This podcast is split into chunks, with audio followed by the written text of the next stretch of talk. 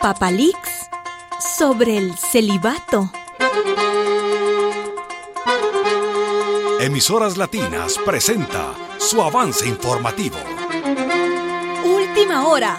Filtración de última hora. Nos acaba de llegar un cable desencriptado desde la ya famosa y polémica página web papalix.net en este caso referido a la ley del celibato, que impide casarse a los sacerdotes católicos. Como nuestra audiencia sabe, el Papa Benedicto XVI y otros papas que le precedieron han hecho una férrea defensa de esta ley, diciendo que es un don divino, una altísima vocación que permite al sacerdote vivir plenamente su consagración a Dios. Sin embargo, los cables que acabamos de recibir sacan a la luz otros motivos no tan espirituales que estarían detrás de la tan cuestionada ley del celibato. Una ley que es la principal causa, según analistas, de tantos abusos sexuales y crímenes de pedofilia cometidos por miles de sacerdotes en todo el mundo. Escuchen con atención estos reveladores datos. Las voces corresponden a nuestro equipo de producción.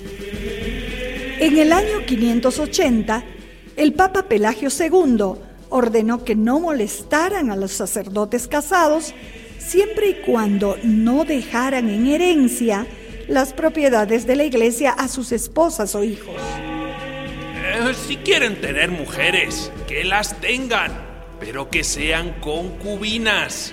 Si quieren tener hijos, que los tengan, pero nada de reconocerlos. Los bastardos no tienen derecho a nada. Siglos más tarde, en 1559, el Papa Pío IV recibió una carta del emperador Fernando de Habsburgo. Le ruego, Su Santidad, eh, que permita a los sacerdotes y religiosos contraer matrimonio. Así se comportarán mejor Toda carne es corrupta, pero la corrupción de los representantes de Cristo es la peor de todas. El Papa no hizo el menor caso a esta solicitud. Su respuesta fue un decreto donde reafirmaba el celibato obligatorio, revelando las verdaderas razones económicas que se esconden detrás de esta ley. Con el celibato se asegura la obediencia del clero y sobre todo se preservan las riquezas de la iglesia. La doble moral. Tenemos documentación verificada de que este Papa Pío IV, tan defensor del celibato para otros, tenía tres hijos no reconocidos y llevaba una vida bastante libertina, llena de escándalos sexuales. Emisoras latinas, a la orden. ¿Emisoras latinas? Sí, señora, ¿en qué le podemos servir? En mucho, mi señor. Verá, me va a disculpar.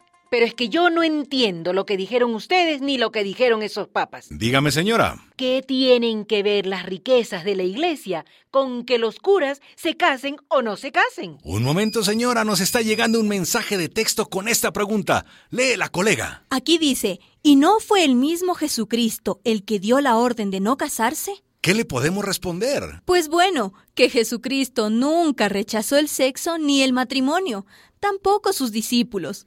Hasta San Pablo, tan contrario a las mujeres, recomendaba a los obispos tener cada uno su esposa. Volvemos con usted, señora. Oiga, ¿y de qué sombrero se sacaron entonces lo del celibato? Del sombrero del emperador Constantino. ¿Quién?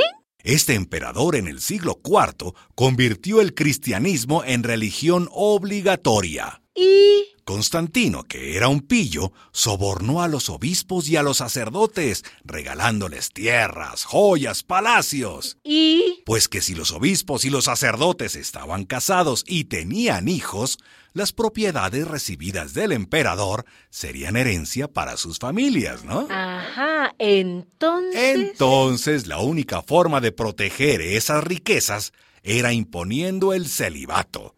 Así, todo quedaba para la iglesia.